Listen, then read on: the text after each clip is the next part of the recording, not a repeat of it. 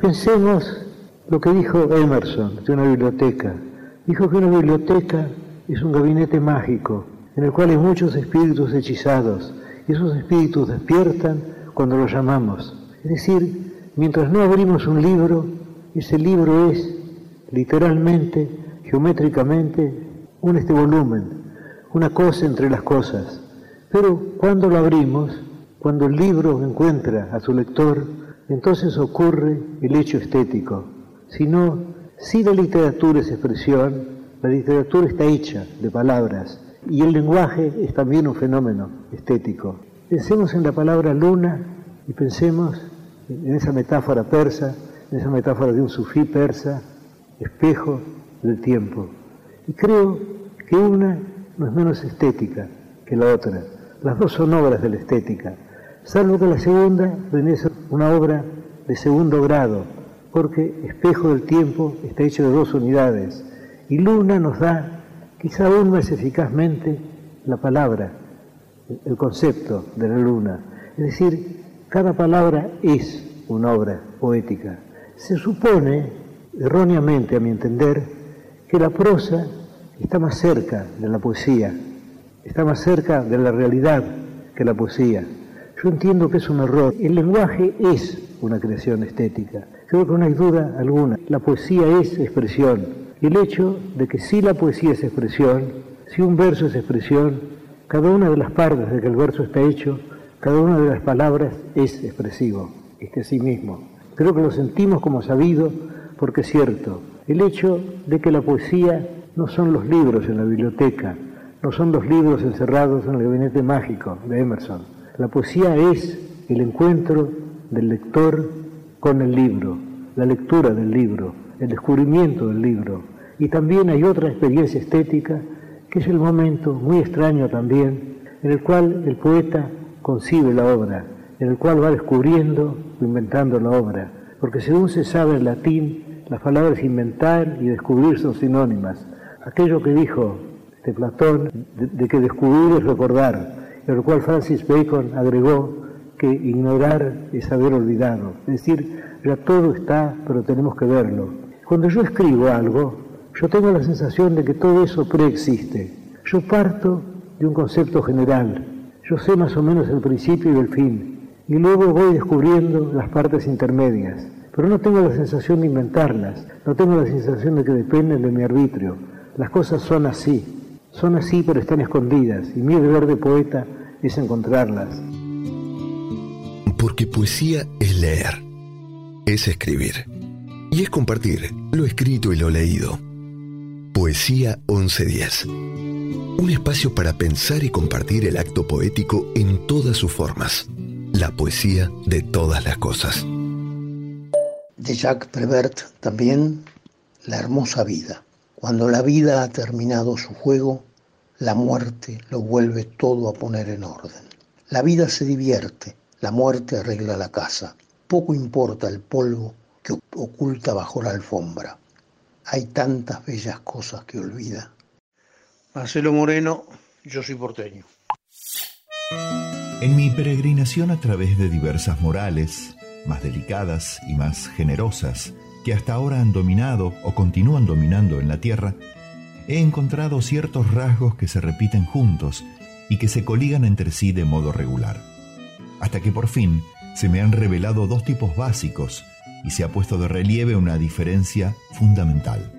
Hay una moral de señores y una moral de esclavos. Me apresuro a añadir que en todas las culturas más altas y más mezcladas aparecen también intentos de mediación entre ambas morales y que con mayor frecuencia aún aparece la confusión de las mismas y un recíproco malentendido, y hasta a veces una ruda yuxtaposición entre ellas, incluso en el mismo nombre, dentro de una sola alma. Las diferenciaciones morales de los valores han surgido o bien entre una especie dominante, la cual adquirió conciencia con un sentimiento de bienestar de su diferencia frente a la especie dominada, o bien entre los dominados, los esclavos y los subordinados de todo grado. Moral de esclavos y moral de señores. Texto. Friedrich Nietzsche. Alfileres de gancho. Lame el ojo que repite huellas de sol y sombra cada herida de piedra en mi zapato. Alfileres de gancho ya no unen sábanas al borde de luz en mi cama, ni entran preguntas del mate por mi boca, caminado por abuela hasta la pieza en penumbras, donde cebaba el sueño, el último oleaje de luna. Puntada sin hilo desgraba la lengua de lejanas insistencias, pero el olvido no desteje su piel de árbol sobre los frutos del día y mis raíces de palabras que la abrazan como el mar a la gota en las orillas. Nietzsche renuncia a su nacionalidad, ejerce como profesor y participa de la guerra franco-prusiana. Dios ha muerto. Es la máxima de Friedrich Nietzsche, filósofo, poeta, filólogo y músico. Estudió literatura clásica y teología.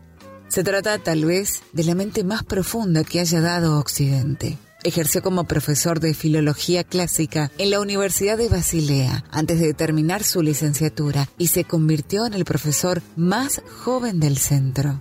Al trasladarse a la ciudad de Suiza, Nietzsche renunció a la nacionalidad alemana y por el resto de sus días se mantuvo sin nacionalidad oficial reconocida. Solicitó participar en la guerra franco-prusiana y le concedieron el permiso como médico camillero.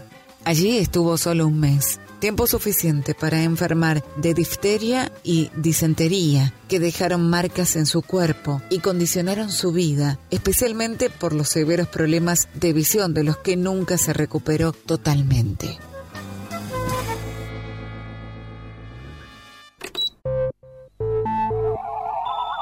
Hola, soy Florencia, vivo en Ituzaingó, esto es al oeste de la provincia de Buenos Aires.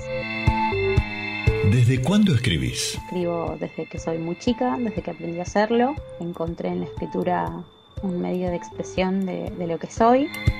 ¿Por qué escribís? Escribo porque la escritura me identifica, me atraviesa. Tengo una frase que dice escribo y sobrevivo y creo que es lo que me representa. ¿Para quién escribís? Escribo para mí y escribo para quienes se sientan identificados en las palabras que yo puedo decir.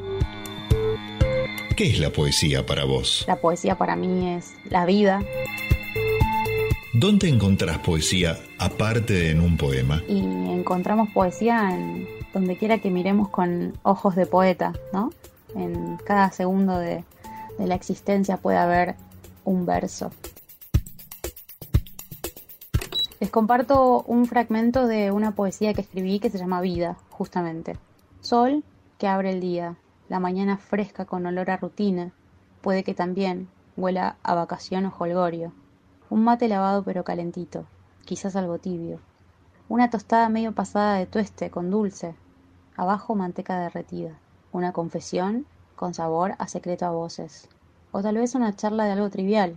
Abrazo, mirada cómplice, la llamada de alguien especial, una sonrisa de vuelta tras una pantalla, inmersión y buceo en algún cuento, cumpleaños, cumple vida más que años. Y ahí termina este fragmento de mi poema. Muchísimas gracias por escucharme, muchísimas gracias por compartirlo. Es indefectible. Cada maestro no tiene más que un alumno, y este alumno le llega a ser infiel, pues está predestinado a ser maestro también. Friedrich Nietzsche. Un viento aullante silba en la noche. Mi perro ladra en la oscuridad. Algo me empuja afuera para dar vueltas en círculo. Sé que tienes el tiempo, porque todo lo que quiero lo haces tú. Te llevarás a los extraños a dar un paseo que no entienden cómo sentir. En el coche de la muerte estamos vivos. En el coche de la muerte estamos vivos. Dejaré que entre un poco de aire por la ventana. Me despierta un poco. No pongo la radio. In the Death Car, de Goran Bregovic, por Iggy Pop y Goran Bregovic. A howling wind is whistling in the night. My dog is growling in the dark. Something's pulling me outside to ride around in circles. I know you have got the time, cause anything I want, you do. We'll take a ride through the strangers who don't understand how to feel. In the death car, we're alive. In the death car.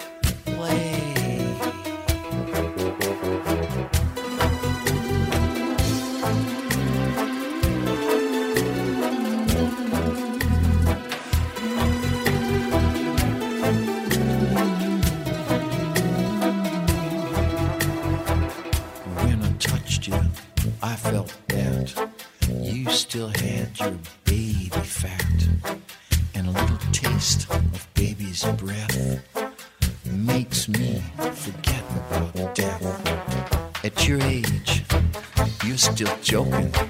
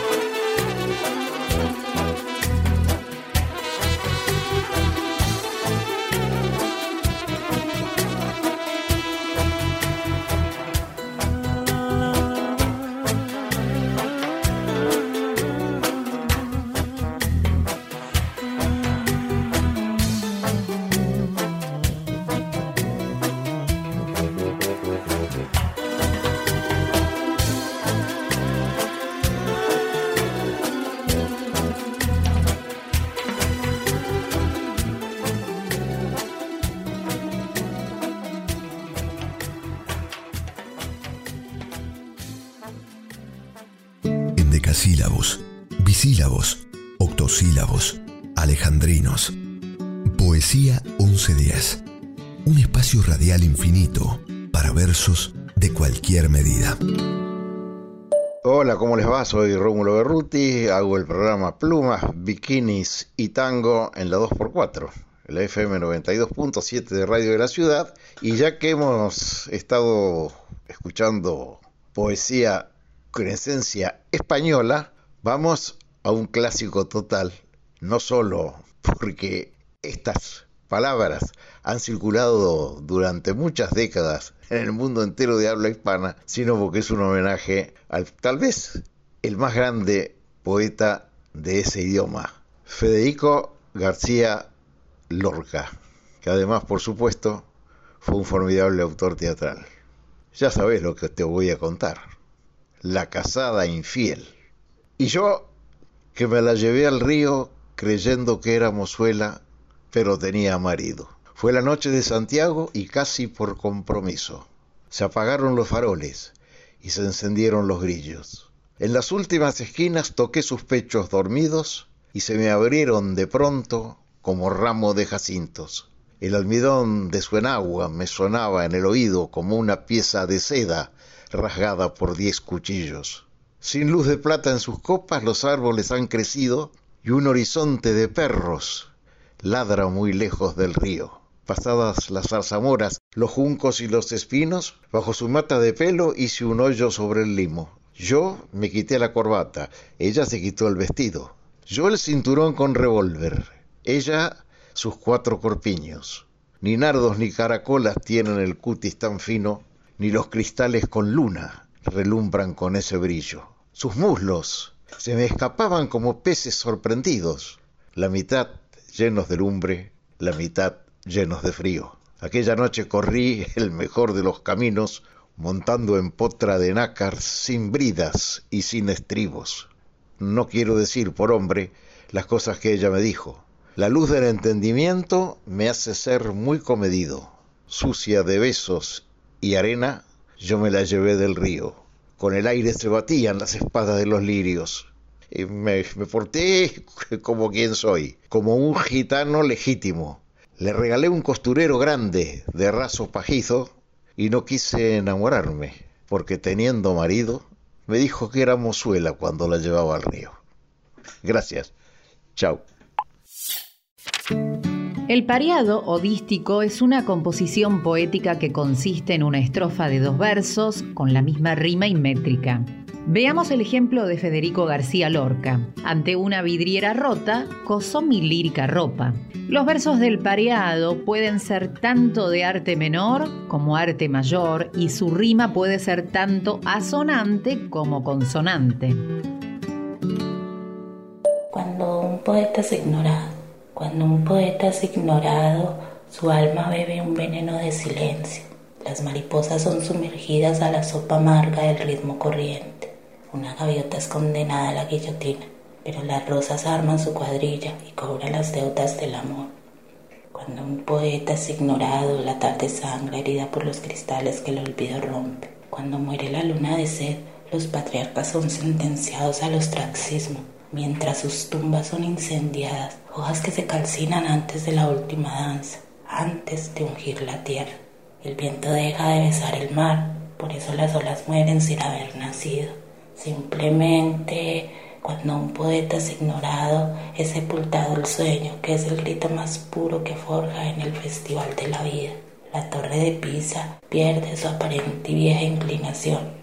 Los faros se derrumban y los barcos pierden su sueño de anclar. No hay vino entonces para los melancólicos que se embriagan con su propia sangre. Ignorar a un poeta es el menos recordado y más grave de los magnicidios porque es el poeta quien se atreve a beber el dolor para pintar de carnavalescos colores el tiempo. Poeta y escritor Manuel Felipe Álvarez Galeano, declamación por María Luisa Umaña Galeano.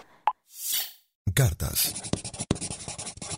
Carta de André Guidé a Marcel Proust. Enero de 1914. Mi querido Proust, desde hace varios días no abandono su libro. Me lleno de él con deleite, me sumerjo en sus páginas.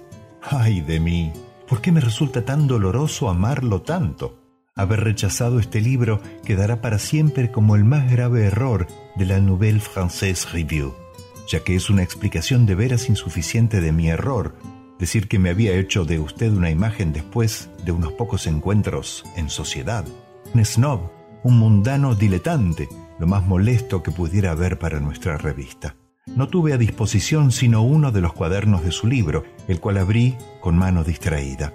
y ahora no me basta con amar este libro. Percibo que siento por él, por usted mismo, una especie de afecto, de admiración, de predilección singulares. No puedo seguir. Tengo demasiados remordimientos, demasiados dolores, y sobre todo si pienso que quizás mi absurdo rechazo pudo haber tenido consecuencias para usted, que lo habrá hecho sufrir, y que hoy yo merezco ser juzgado por usted injustamente, tal como yo lo había juzgado a usted.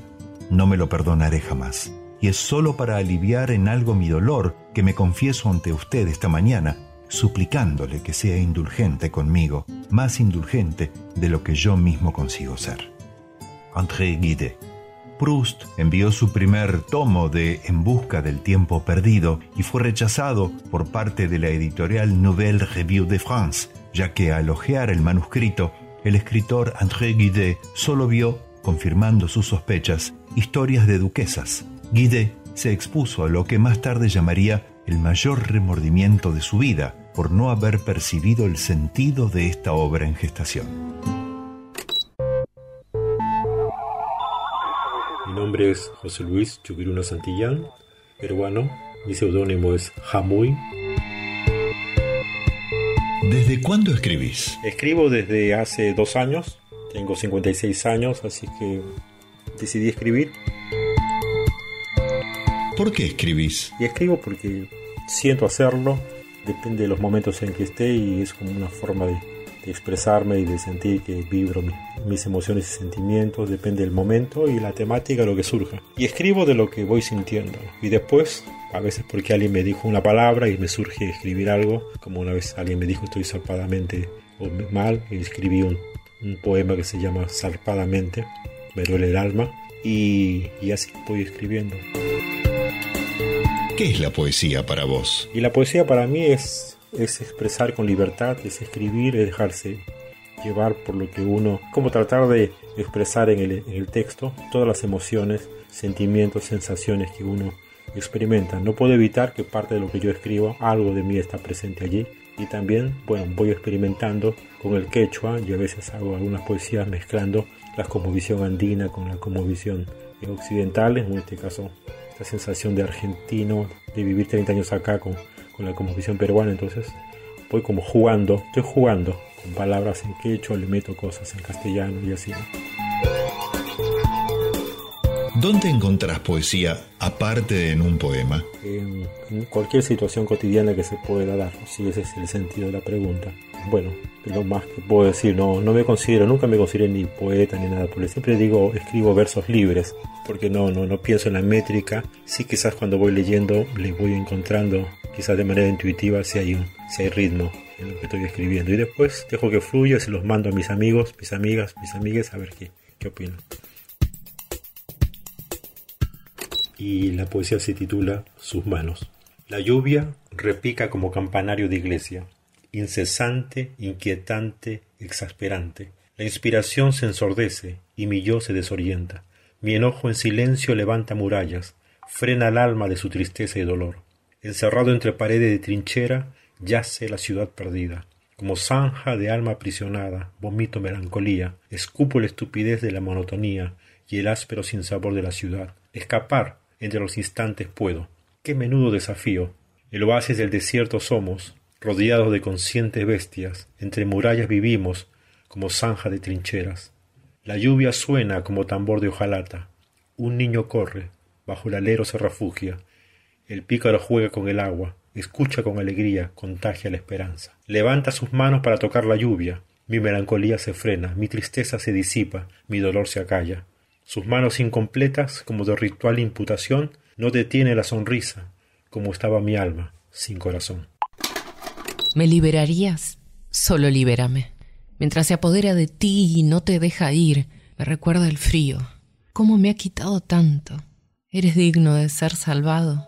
Todos tus miedos e inseguridades, solo libérame, solo libérame. Y no hay ningún lugar donde esconderse, y solo lo intentas solo se oyen mentiras, mientras la redención parece estar lejos, mientras tropiezo cada día. Nathaniel Rateliff, Redemption. In the hours that I've known, and of all of my woes, are the cause to lay you low. I demand they turn to hope. Would you set me free? Would you set me free?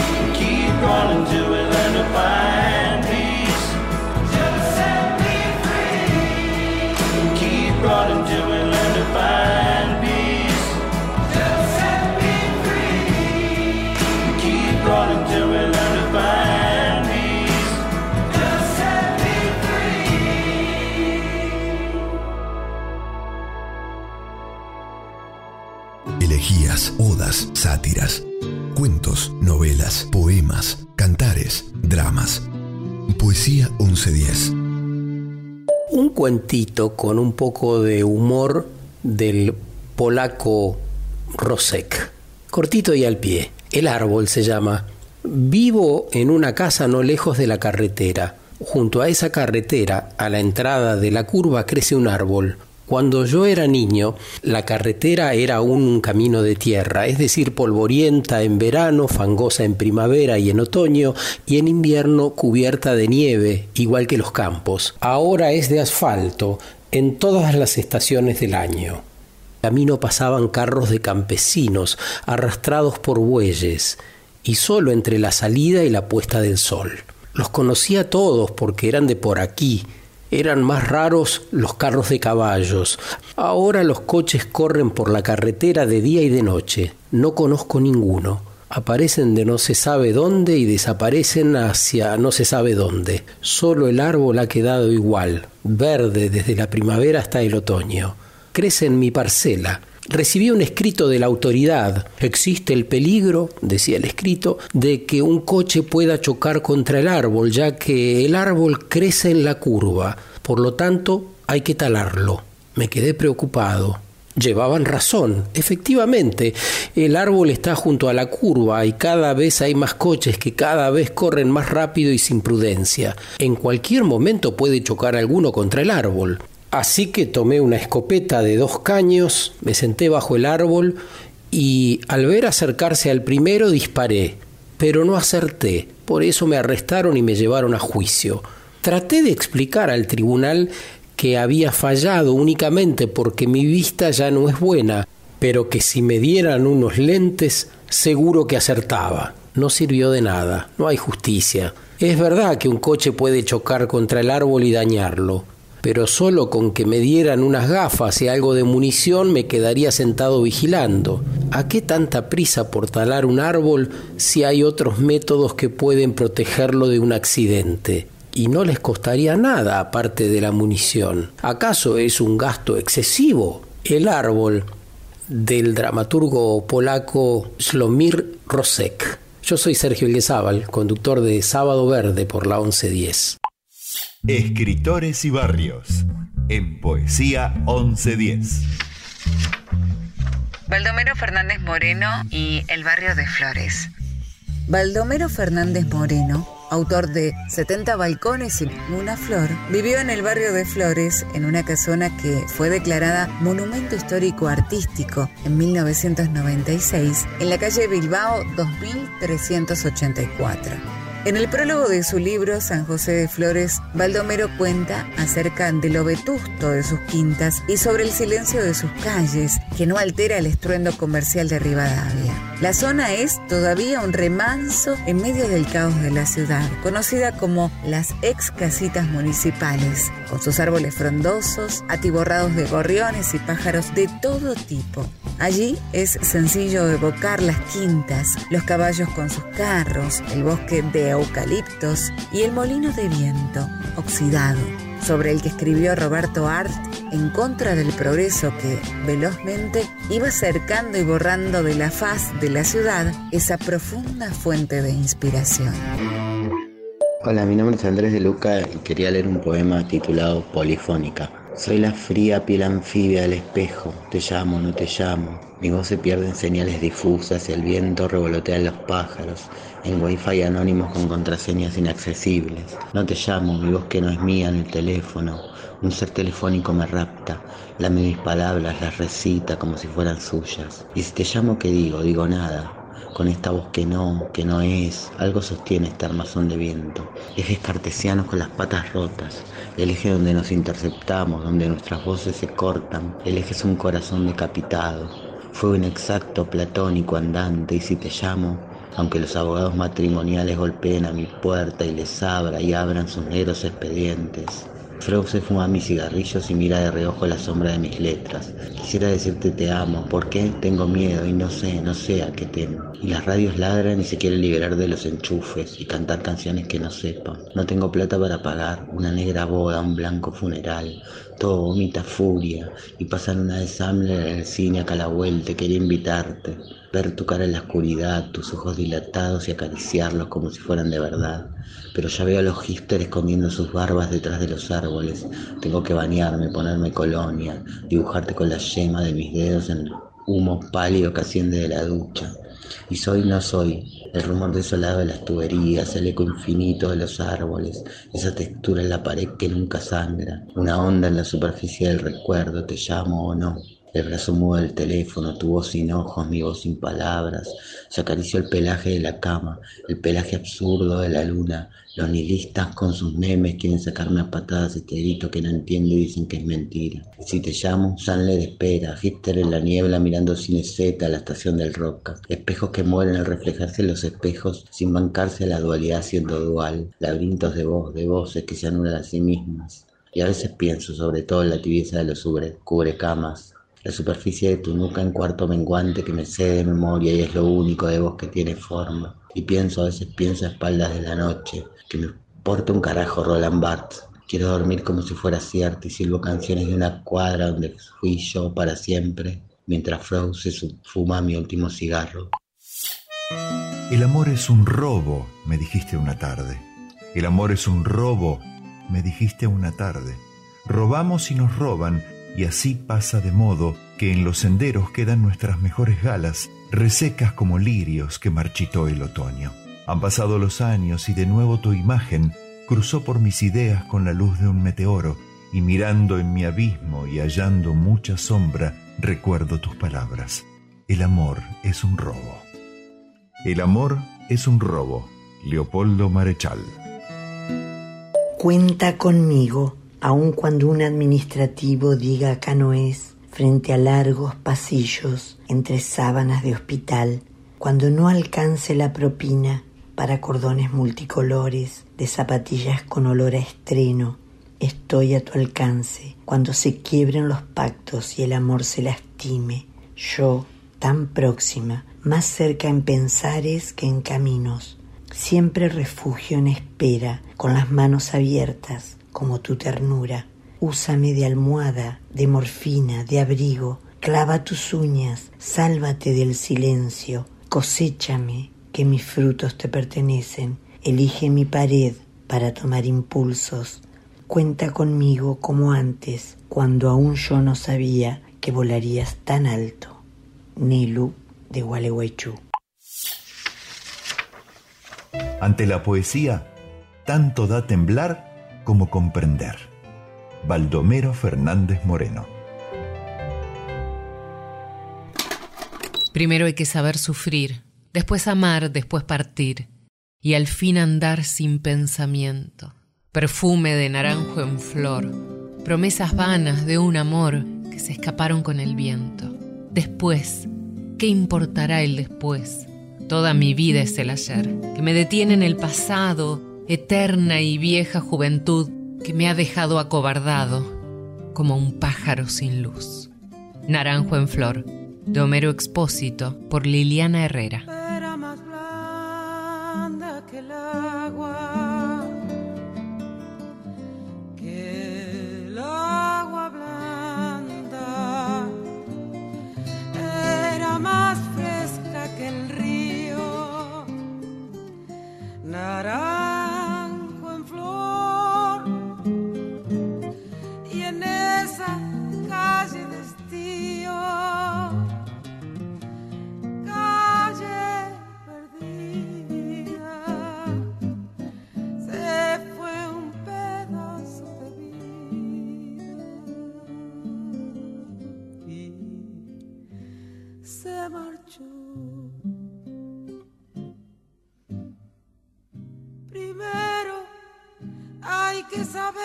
Sufrir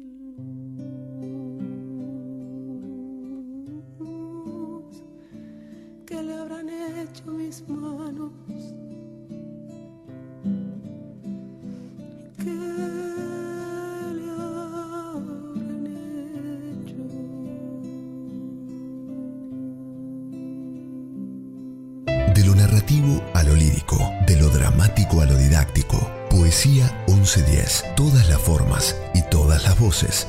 En las madrugadas de los jueves. Por la 1110, la radio pública de Buenos Aires.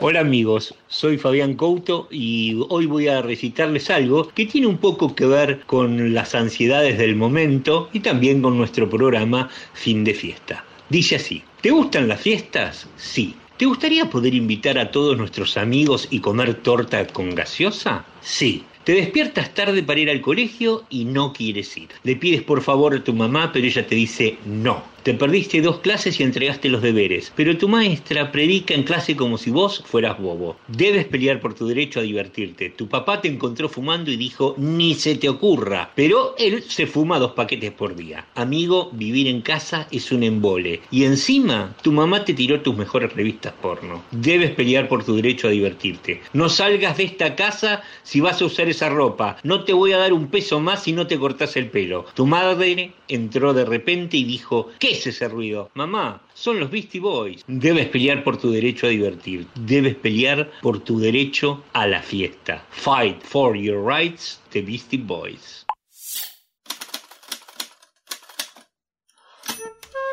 The Doors, la banda estadounidense de fines de los años 60 y comienzo de los 70, se inspiró para su nombre en un libro de Aldous Huxley, Las puertas de la percepción, que a su vez hace referencia a un verso del poeta inglés William Blake.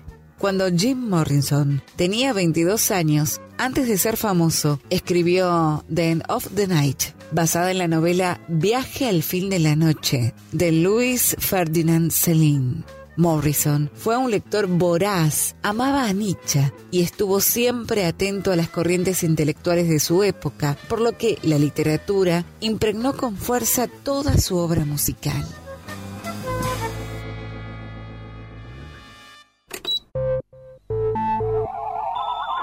Mi nombre es Horacio Pretara, soy oriundo de 25 de Mayo, provincia de Buenos Aires, y resido hace muchos años en la ciudad de La Plata.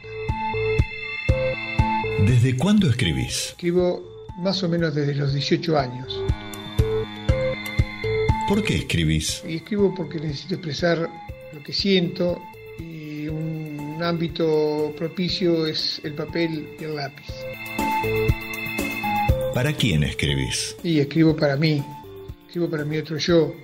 Por supuesto que todo el que escribe le gustaría que alguien se lo lea, le dé un punto de vista o sienta algo cuando uno escribe, pero cuando me siento a escribir, escribo para mi otro yo, que es el que me pide que escriba y el que me juzga también, no siempre bien. ¿Qué es la poesía para vos? La poesía es un estado de ánimo, una forma de, de volcar lo que uno en ese momento necesita volcar. ¿Dónde encontrás poesía aparte de en un poema? Y la poesía está en todos lados. En cualquier forma, en cualquier lugar puede estar la poesía. Puede estar en un ser como en la cadencia de los pasos de una pareja de bailarines de tango. Les mando esta poesía titulada Una noche más, que es de mi autoría. Espero que les guste. Una noche más. Qué cara está la cultura. Qué precios por un simple libro. Tal vez por eso hoy he visto la noche llorar. Hoy he visto su cara marcada de tanta tristeza en su alma. Hoy la han golpeado mil almas y ella se siente quejar. Hoy la noche es oscuridad. Hoy es una noche más. Se han caído las estrellas de su corazón y la luz solar la ha dejado sola y perdida. Hoy la noche es eterna. Ya no hay luz para ella. Hoy se muere la gente de a fragmentos por no verla dentro. Hoy ha caído la noche. Nadie la puede ayudar. Pues la lengua se mueve sin libros, sin ideas, no se siente el paladar. Hoy ha caído la noche, abrazando la cultura sin crecer más. Hoy he visto la noche y es una noche más. Fue un verano, el verano de 1931, cuando subió al barco Jelly Roll Morton, completamente vestido de blanco, incluso el sombrero, y un diamante así en el dedo. Era un tipo que cuando daba un concierto escribía en los carteles esta noche, Jerry Roll Morton, el inventor del jazz. No lo escribía porque sí, estaba convencido de ello. El inventor del jazz. Tocaba el piano, siempre sentado un poco fuera del taburete y con dos manos que eran mariposas, ligerísimas. Había empezado en los burdeles de New Orleans y allí había aprendido a rozar las teclas y acariciar notas. En el piso de arriba hacían el amor, no querían jaleo. Querían una música que se deslizara por detrás de las cortinas y por debajo de las camas sin molestar. Él tocaba esa clase de música. Y en eso, verdaderamente, era el mejor. Fragmento de Novecento, Alessandro Barico. Para la 1110, Borges, en la serie Dark. Soy Edgardo Tabasco. Más allá del juego con teorías físicas, Dark, la serie, es un, un tributo literario a, a, varios autores, pero este, se destaca Borges, así como el fondo de la Biblia, la obsesión por el mito del eterno retorno, la irrealidad de la vida, el destino, los dobles y los laberintos. Borges dedicó La Casa del Asterión al mito del Minotauro. En la serie, Jonás, como el héroe griego, sigue un hilo rojo para no perderse. El hilo simboliza el mito, pero también la pasión que une a Jonás con Marta a través de todos los tiempos. Ella, por su parte, suele llevar consigo el libro que se llama Ariadna y que remite al hilo, al hilo de Ariadna, y encarna este papel en la obra escolar. Borges es iniciado en los misterios del tiempo por su padre. En la serie, el viejo Tannenhaus fue también iniciado por su padre en la teoría de los tiempos. Borges y el de la serie, ambos padecen de ceguera. De don Jorge Luis Borges, remordimiento por cualquier muerte. Libre de la memoria y de la esperanza, ilimitado, abstracto, casi futuro, el muerto no es un muerto, es la muerte como el Dios de los místicos, de quien deben negarse todos los predicados, el muerto ubicuamente ajeno no es sino la perdición y ausencia del mundo. Todo se lo robamos. No le dejamos ni un color ni una sílaba. Aquí está el patio que ya no comparten sus ojos. Allí la acera donde acechó su esperanza. Hasta lo que pensamos podría estarlo pensando él también, nos hemos repartido como ladrones el caudal de las noches y de los días. Soy Edgardo Tabasco. Estábamos seguros que nunca veríamos el final de todo. Y ni siquiera me importa sacudir estos azules de cremallera. Y no sabemos dónde descansarán nuestros huesos. Al polvo, supongo que olvidado y absorbido. En la tierra de abajo. Doble cruce de los desocupados y los aburridos. No están seguros de lo que tenemos en la tienda. La ciudad de la morfina se desliza hacia abajo para ver, ni siquiera nos importa tan inquietos como somos. Sentimos el tirón en la tierra de las mil culpas y echamos cemento, lamentado y asegurado, a las luces y pueblos de abajo, más rápido que la velocidad del sonido, más rápido de lo que creíamos que íbamos a ir bajo el sonido de la esperanza. 1979, de Billy Corgan, por The Smashing Pumpkins.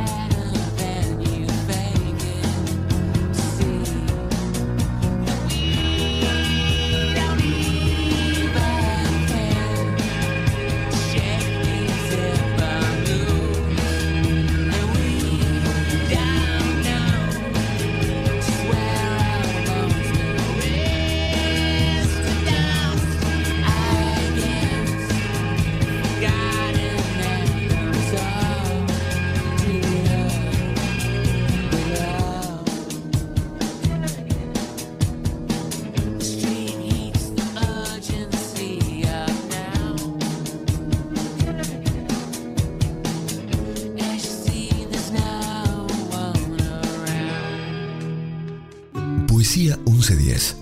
Un espacio para compartir las rimas y prosas que más nos gustan. Soy Pedro Mairal y les mando acá un poema mío para Poesía 1110, un poema que escribí cuando tenía 20 años y todavía hablaba de tú en mis poemas, no hablaba de vos. Se llama Por eso el poema. Porque yo me desierto y tú me lluvias, porque me océano y me balsas, porque me otoño y tú me hojas, porque me sótano y me alas. Por eso yo te músico y me músicas, por eso yo te potro y tú me frutas, y yo te marinero y me tabernas, y yo te remolino y me lagunas. Por eso yo te circo y tú me infancias, por eso te amarillo y me amarillas, y te barco y me arenas, y te astro y me noches, y te buzo y me perlas, y te campo y me flores. Por eso yo te viento y tú me crines, por eso te crepúsculo y me auroras, por eso yo te cielo y tú me golondrinas. Una epifanía es una revelación. La aparición, manifestación o fenómeno a partir del cual se revela un asunto importante. La palabra proviene del griego epifaneia, que significa mostrarse o aparecer por encima.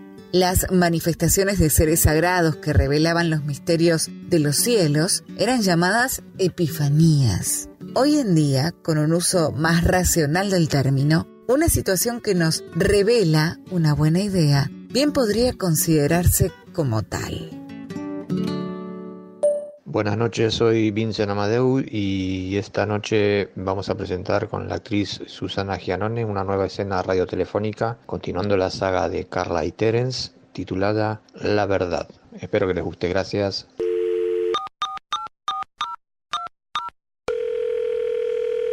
Hola, ¿Qué te pasa?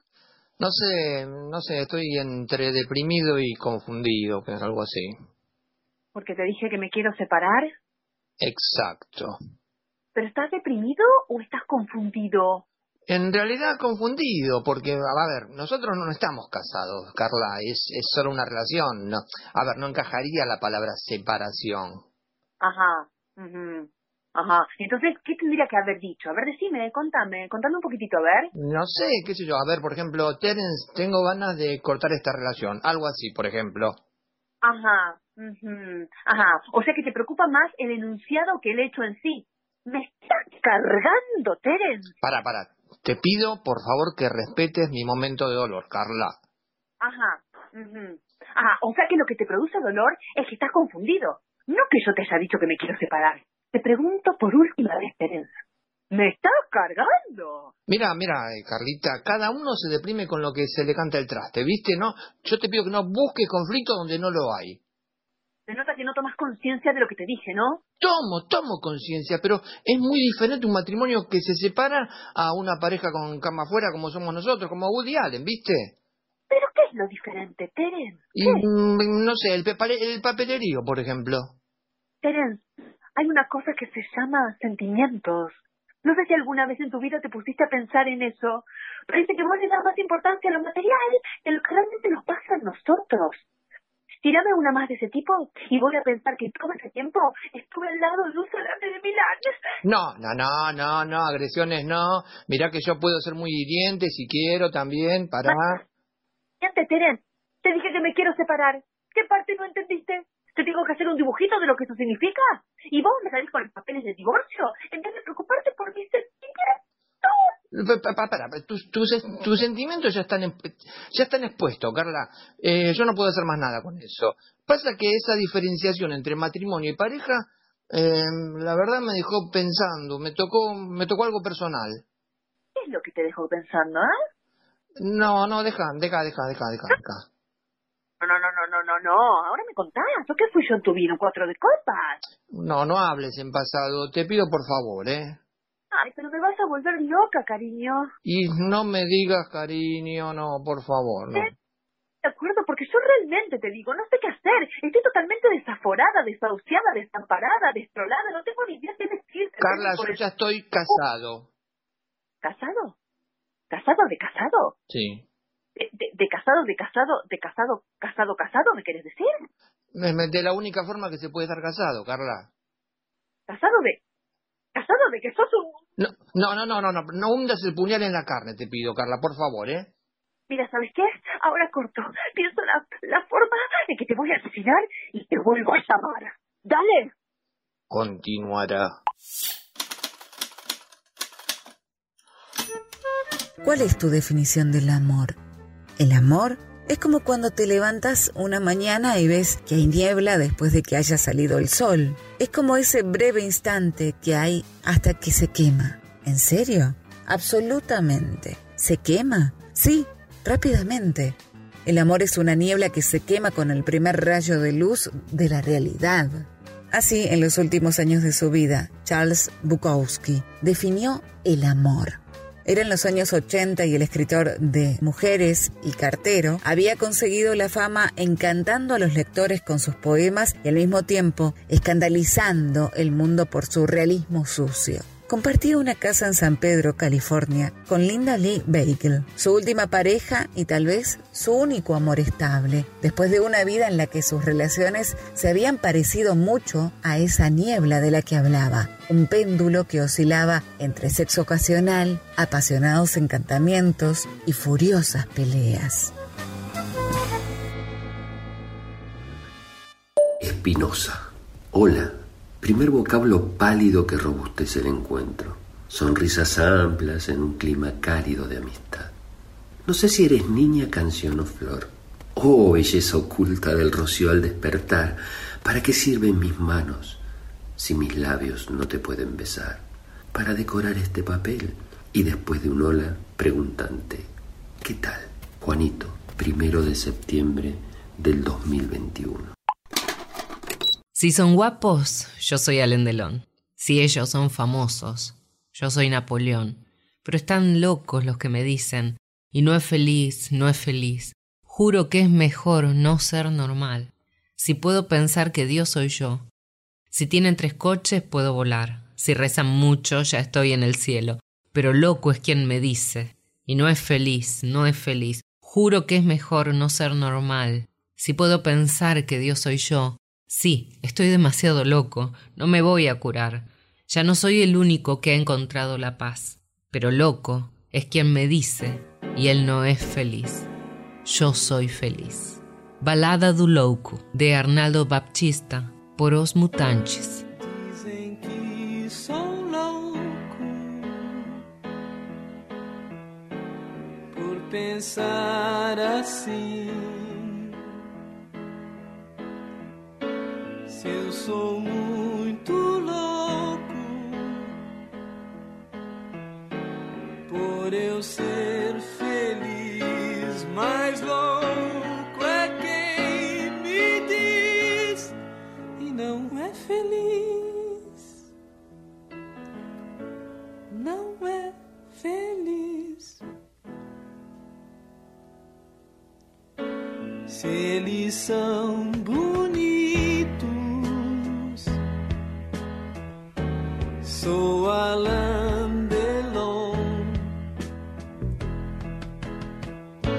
Se eles são famosos, sou Napoleão.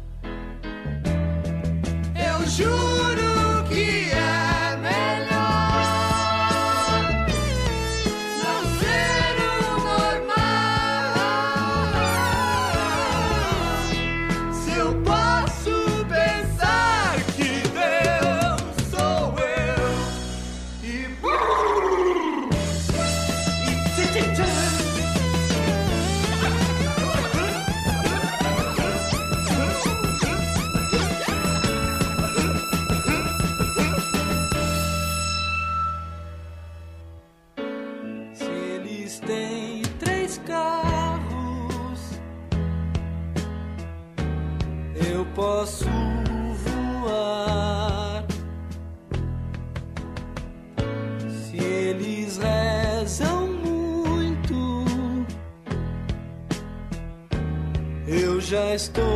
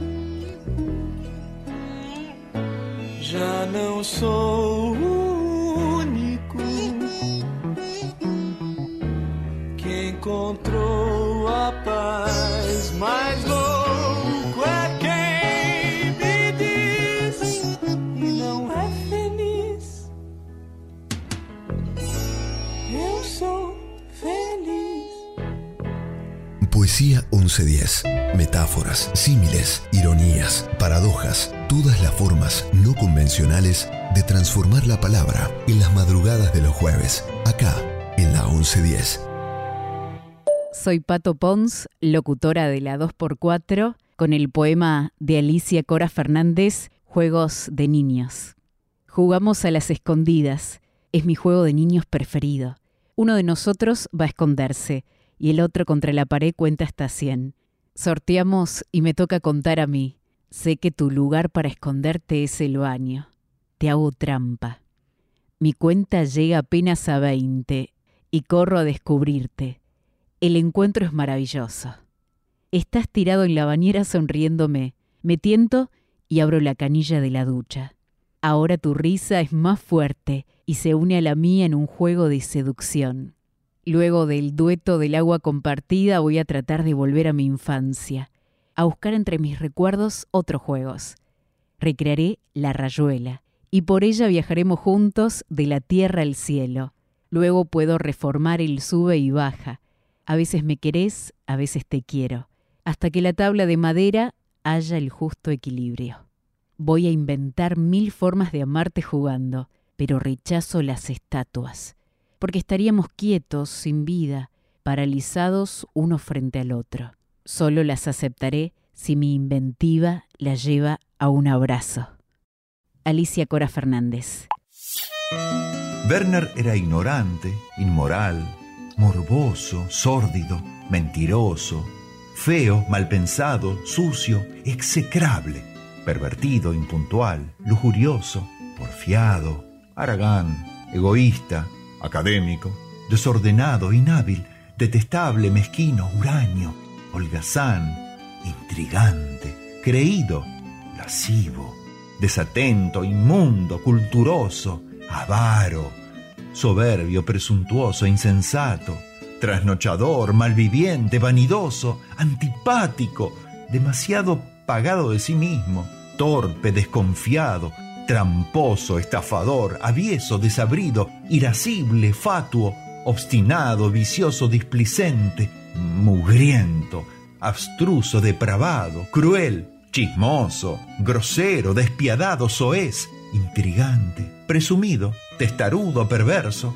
descarado, tacaño, glotón, vago, informal, quisquilloso, intratable, engreído, malicioso, suspicaz, malcriado, necio, entrometido, jactancioso, fullero, senil, descortés, atolondrado, fanfarrón, insufrible, terco, desleal, inmaduro, ruin, maleducado, simplón, incapaz, desvergonzado, pérfido, fluctuante, cargoso, lerdo, rústico, descocado, receloso, esquivo, hostil, atropellado, enredador, infame, adulador y mal hablado. Es una suerte, hija, que no te hayas casado con él. Werner, de Leo Maslía, La Tortuga y otros cuentos.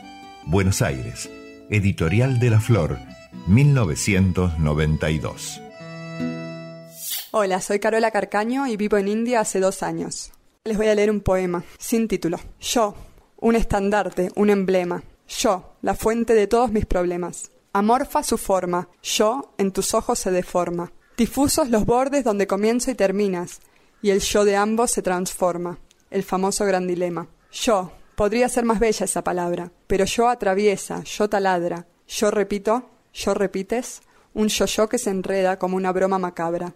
Yo, una casa de naipes, deconstruye y reforma, y no existe realmente, pues es el simple reflejo de tu yo que se mira en el espejo. Como Narciso, como Gulmundo, yo son tres, yo son dos, yo es uno, y son millones de yo en este mundo. Y no existe realmente una norma, yo es difuso, es amorfo, es reflejo y es dogma, es palabra, es problema, una bandera, un emblema, es pequeño y es grande, es relleno y es horma, es poema. Muchas gracias.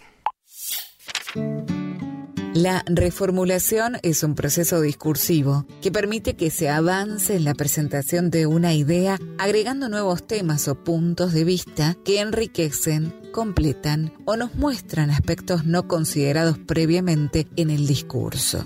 Muchas veces este modo de avanzar implica retrocesos en los que se retoma de manera parcial o total lo expresado previamente en un movimiento en forma de espiral en el que en realidad jamás se vuelve al mismo punto.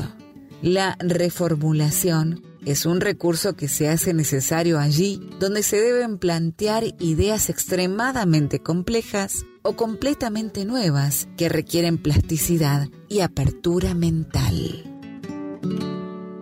Soy Vicente Lira. Cuando escribo para ti, no es mi mano la que realiza los trazos, es tu piel deslizándose en el grafito, rozando mis dedos, recordando que han estado en tu cuerpo. Cada palabra que nace en el papel es un fragmento de nuestras vidas que se plasma para decir recuerden. Son ustedes reflejados en estas letras. Disfruten cada día y reescriban su historia y conviértanla nuevamente en roce, beso, plegaria, gemido, palabra, locura, sueño, vida, complicidad de piernas entrecruzadas y de nuevo grafito, trazo, angustia, recuerdo, vivencia. Porque cuando escribo para ti, no es mi mano la que realiza los trazos, tu piel que se desliza en el grafito. Por donde pasé, dejé huella. Después, pavimentaron. Roberto Fontana Rosa. Tengo el alma escapada, la conciencia mareada. Mi vida está tan cansada. Buscar tu perdón. Vengo volando muy bajo, buscando algún claro donde descansar. Es que más vengo bandeando. Me estoy cayendo de tanto esperar. Cielo bonito, devuelve mi alma. Cielito, yo te pido otra oportunidad. Cielo, no me hunda, no me desmorones, cielito, no me dejes, sin saber la verdad. Quiero ver. Me escapé de mi casa, me escapé de mi amor, pero nadie se escapa de tu mano, Señor. Quiero ver amanecer, de Gabriel Fernández Capelo, Vicentico, por Los Fabulosos Cadillacs. Me estás consumiendo,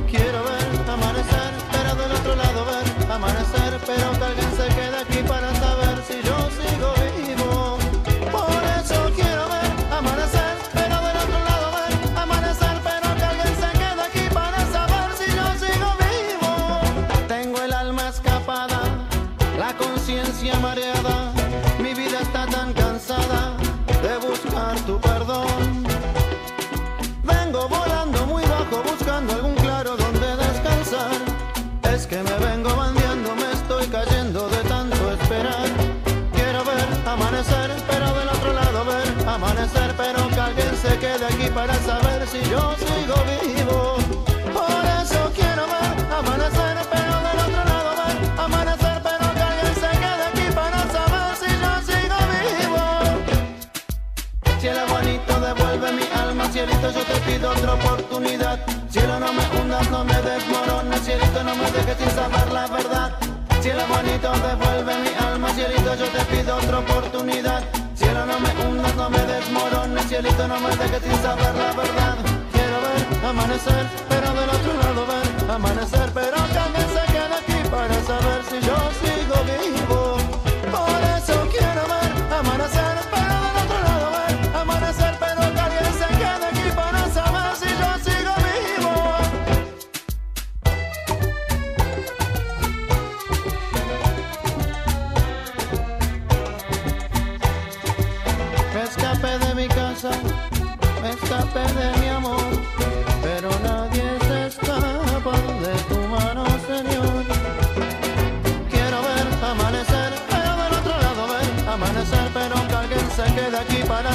si yo sigo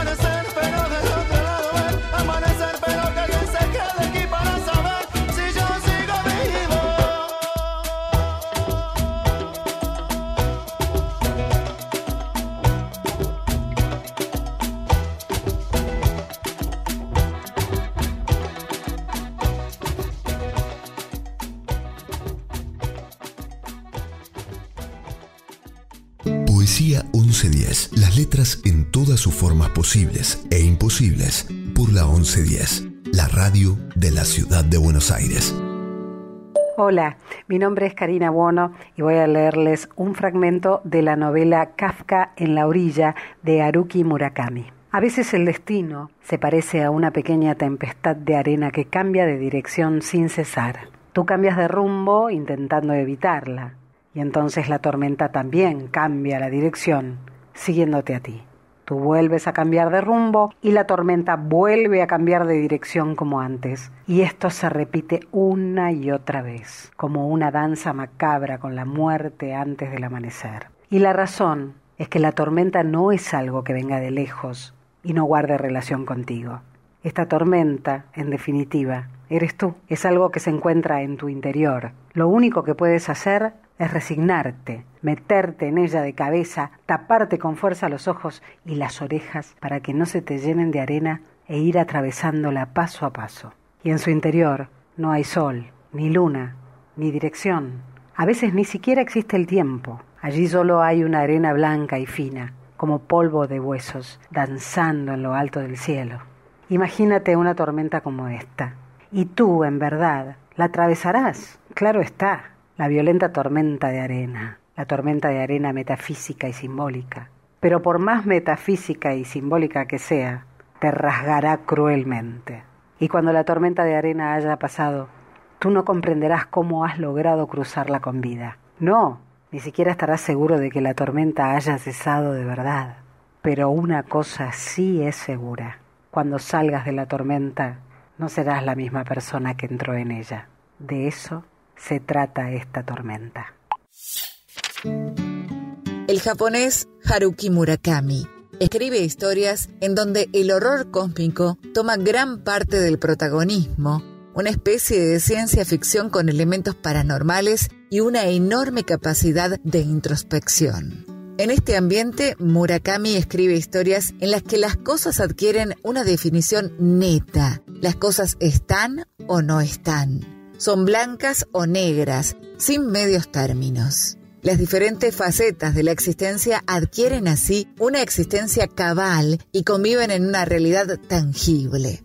El diccionario define murakamiano como relativo a Murakami escritor de lo extremo o de los opuestos, para quien se es o no se es, pues no existen términos medios o tonalidades grises. Soy Norma Crespo, de Neuquén. Cuando llega la noche. Cuando llega la noche, en lugar de soñar sueños fantasiosos y acurrucarme en los brazos de Morfeo, la luna cruel viene a mi ventana. Cada anochecer se acerca sigiloso a mi habitación y me susurra al oído historias con finales horrorosos de mi presente normalito, estándar y chato. Otras veces me cuenta traiciones y mentiras y se ríe a carcajadas de ridículos que no pasaron, pero que ella dice que todos pensaron.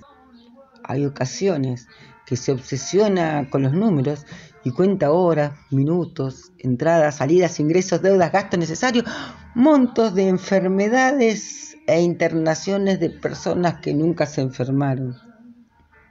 Me entusiasma a veces cuando viene viajera, recorre playas, cocoteros, montañas, daiquiri, margarita, mojito, caipiriña, para luego decirme que con suerte llego a Limay a cuatro kilómetros de mi casa y que a lo sumo habrá un vendedor escondido de lata de cervezas calientes.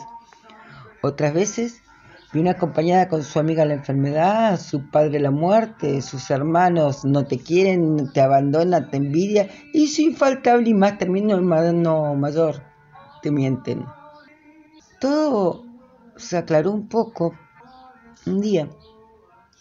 Estaba callada, me miraba de lejos, me acosté y sin decir nada, ella se metió en mi cama.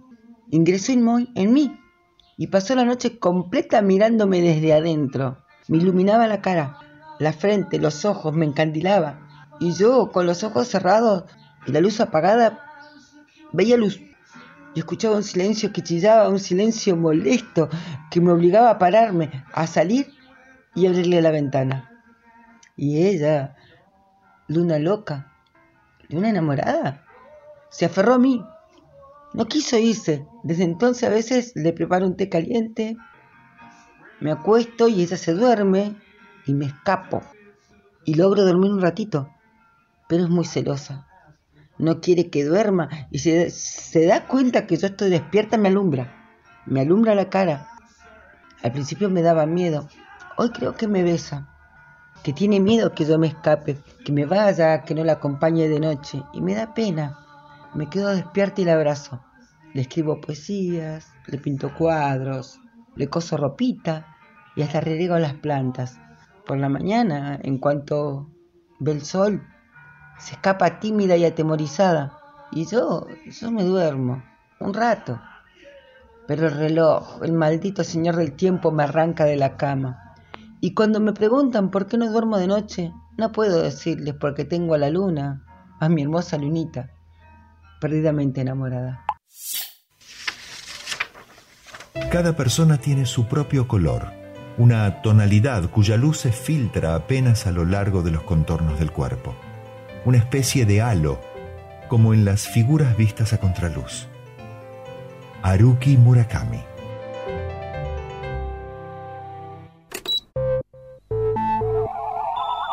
Hola amigos del programa Poesía de la 1110. Soy Licia Moira Ramírez de Puerto Tirol, Chaco. ¿Desde cuándo escribís? Comencé a escribir hace más de 10 años, pero en realidad hace apenas dos años que empecé a hacerlo de manera más asidua, gracias a una carrera docente que hice en la UNE de Resistencia, cuyo planteo o formato la verdad me despertó en este sentido de escribir. ¿Por qué escribís? Escribo porque es un refugio cuando las emociones me superan y me permite fluir y encontrarme a mí misma en ese refugio.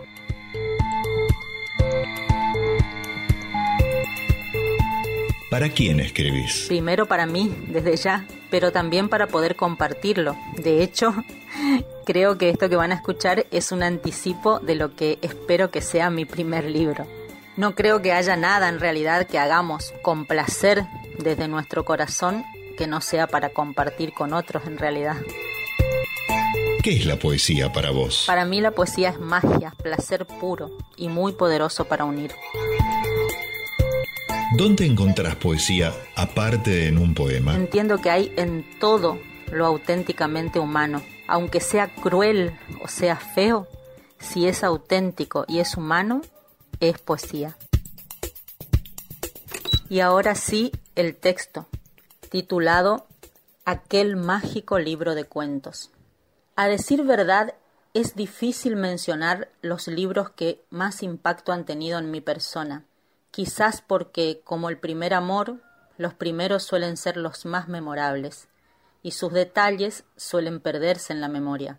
Por orden de llegada y por impacto en mi vida, hay sin dudas un ganador indiscutible, aquel mágico libro de cuentos que mis padres me regalaron cuando tendría cinco años. De ese hermoso regalo recuerdo que era un libro grande, de tapa marrón, imponente, lleno de colores, de sueños, de felicidad.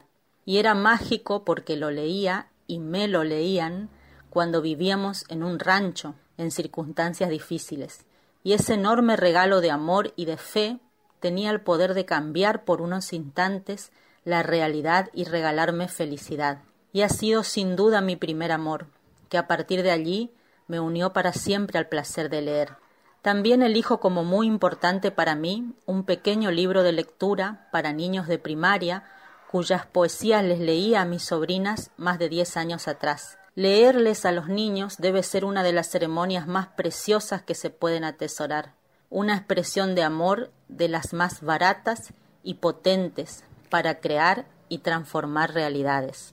Y para despedirme por un ratito nomás, nos entusiasmen, como lecto escritora comprometida y argentina bien nacida, les dejo una propuesta de reflexión.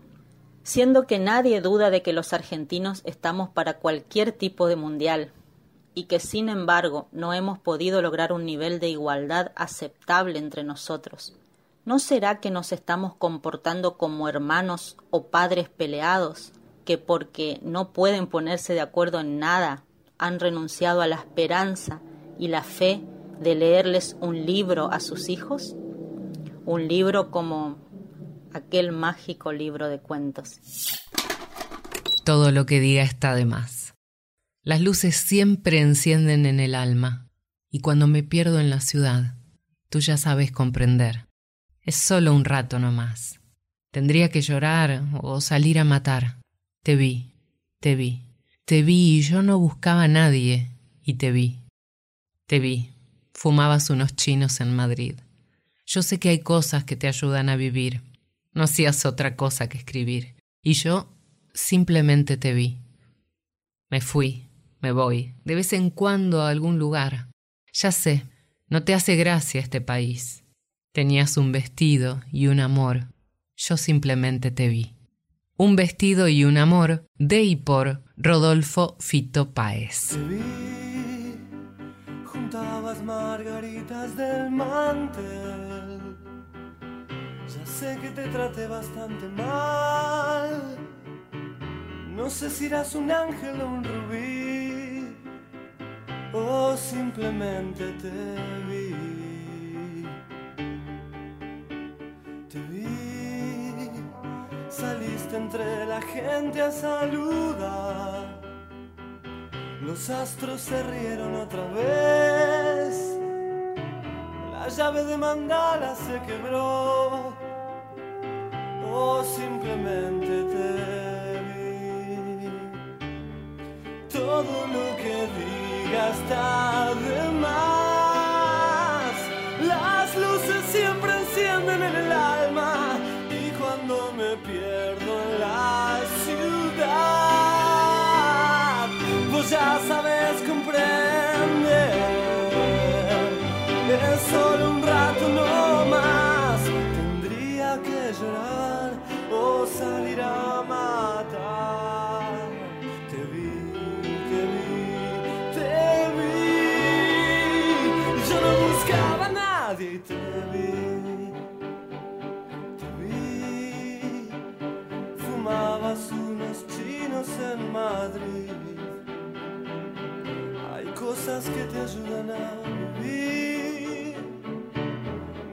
Otra cosa que escribir.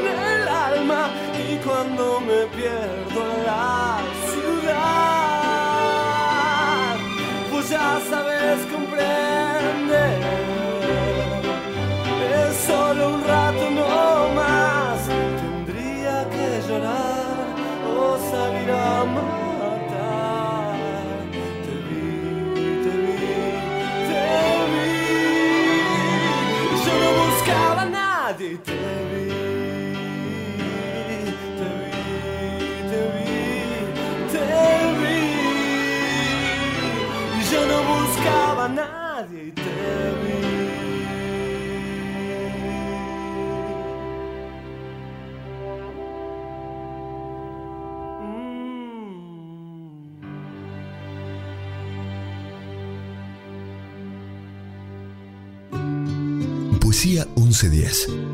Versos sanadores, provocadores, amables, reveladores. Poesía 1110. Un viaje a través de las rimas y las prosas. En la noche de los jueves.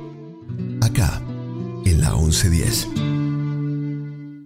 Soy Roberto Quirno, un amigo tuyo, conductor del tango en el cine, los sábados de 13 a 15 por la 2x4. Quería compartir la obra cumbre de la chilena Violeta Parra. Gracias a la vida que me ha dado tanto. Me dio dos luceros, que cuando los abro perfecto distingo lo negro del blanco y en el alto cielo su fondo estrellado y en las multitudes a la mujer que amo. Gracias a la vida que me ha dado tanto, me ha dado el cielo que en todo su ancho graba noche y día grillos y canarios, martillos, turbinas, ladridos, chubascos y la voz tan tierna de mi bien amada. Gracias a la vida que me ha dado tanto, me ha dado el sonido y el abecedario con las palabras que pienso y declaro. Madre, amigo, hermano, y luz alumbrando la vida del alma de la que estoy amando. Gracias a la vida que me ha dado tanto. Me dio el corazón que agita su mano. Cuando miro el fruto del cerebro humano, cuando miro al bueno tan lejos del malo, cuando miro el fondo de tus ojos claros, gracias a la vida que me ha dado tanto, me ha dado la risa y me ha dado el llanto. Así yo distingo dicha de quebranto, los dos materiales que forman mi canto y el canto de todos que es mi propio canto. Mi madre, la lluvia, ha muerto, o debería decir simplemente que cesó de llover. Mi padre, el bosque, agoniza, o mejor escribir que ha llegado otro otoño. Tu amor en la niebla se viste de oro y llama. O mejor sería callar que ha llegado la luz. La luz, siempre desnuda en lo que engarza. La Orquesta Invisible, Fernando Noy. Solo el amor de una madre apoyará cuando todo el mundo deja de hacerlo. Solo el amor de una madre confiará cuando nadie otro cree. Solo el amor de una madre perdonará cuando ninguno otro entenderá. Solo el amor de una madre honrará, no importa en qué pruebas has estado. Solo el amor de una madre resistirá por cualquier tiempo de prueba. No hay ningún otro amor terrenal más grande que el de una madre. Viena Muñoz de Caseros para M1110. Matria es un neologismo utilizado por las escritoras Virginia Woolf, Isabel Allende y Krista Wolf para representar la reconstrucción del término patria, usando el concepto en forma metafórica, haciendo referencia a la madre naturaleza. Miguel de Unamuno se refirió al concepto como feminización de los atributos de nacionalidad, la misma lógica que planteaba Jorge Luis Borges al referirse metafóricamente a la naturaleza madre. El término es utilizado con frecuencia por pueblos indígenas de América, como los mapuches, aymaras o quechuas, sustituyendo patria como definición de una nación fundada sobre los atributos femeninos. En este sentido, jurar por la matria es jurar por todas aquellas mujeres históricas y contemporáneas que han hecho la construcción de nuestra nación. Es jurar por nuestra tierra y madre naturaleza. Implica la puesta en valor de otra cosmovisión. Soy Silvia Acevedo, autora de La Autoridad de las Traiciones y voy a leer un fragmento de la novela. Complace pensar que el arte de cetrería ha sido un vínculo de hermandad entre los hombres, que los halcones se han enviado mil veces como símbolos de paz y de amistad.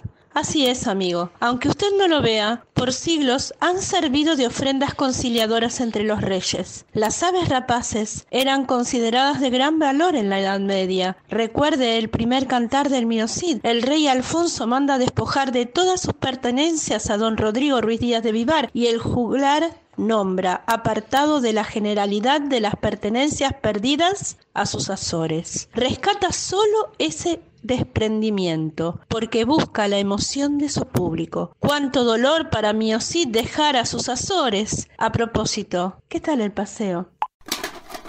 No juega por el dinero que gana, no juega por el respeto. Reparte las cartas para encontrar la respuesta, la geometría sagrada del azar, la ley oculta de un resultado probable. Los números dirigen una danza.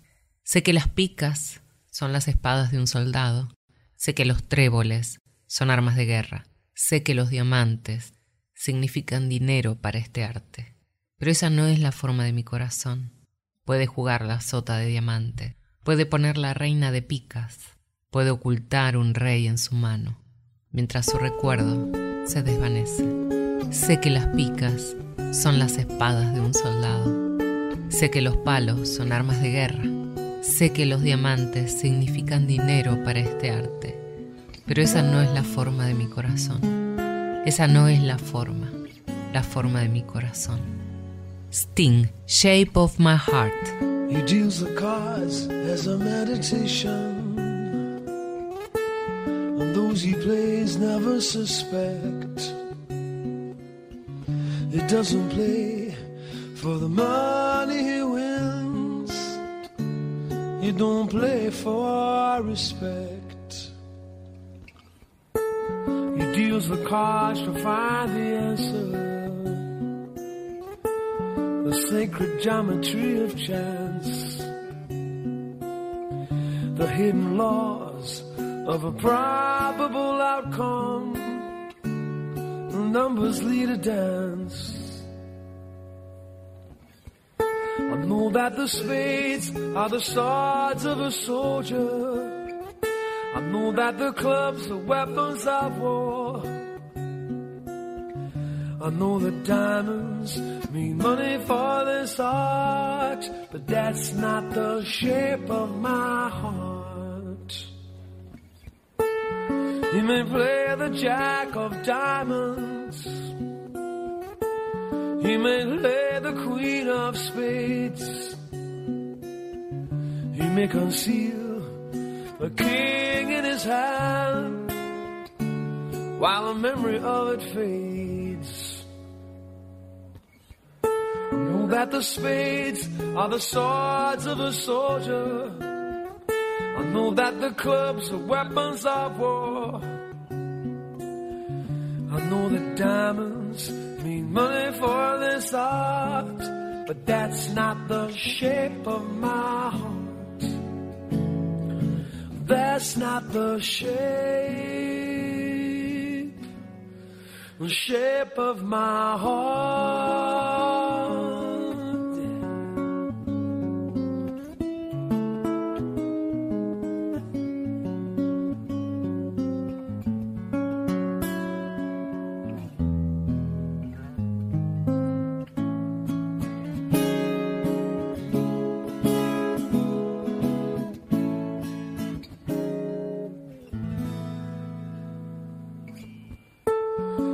I told you that I loved you, you maybe think there's something wrong. I'm not a man of too many faces. The mask I wear is one. Yeah. For those who speak know nothing find out to their cost. Like those who curse their luck in too many places, and those who fear of loss. I know that the spades are the swords of a soldier. I know that the clubs are weapons of war. I know the diamonds mean money for this art, but that's not the shape of my heart. That's not the shape of my heart. That's not the shape, the shape of my heart. Mi corazón. Oh, oh, oh.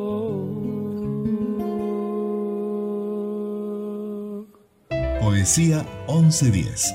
Un collage sonoro hecho en Argentina con las voces de oyentes de todo el mundo. Un viaje por las letras propias y ajenas con la participación siempre especial de Guillermo Helen. Paola Ferrería y Valeria Liboreiro. Locutores de la M1110 y la FM 2x4. La radio pública de Buenos La radio pública de Buenos Aires.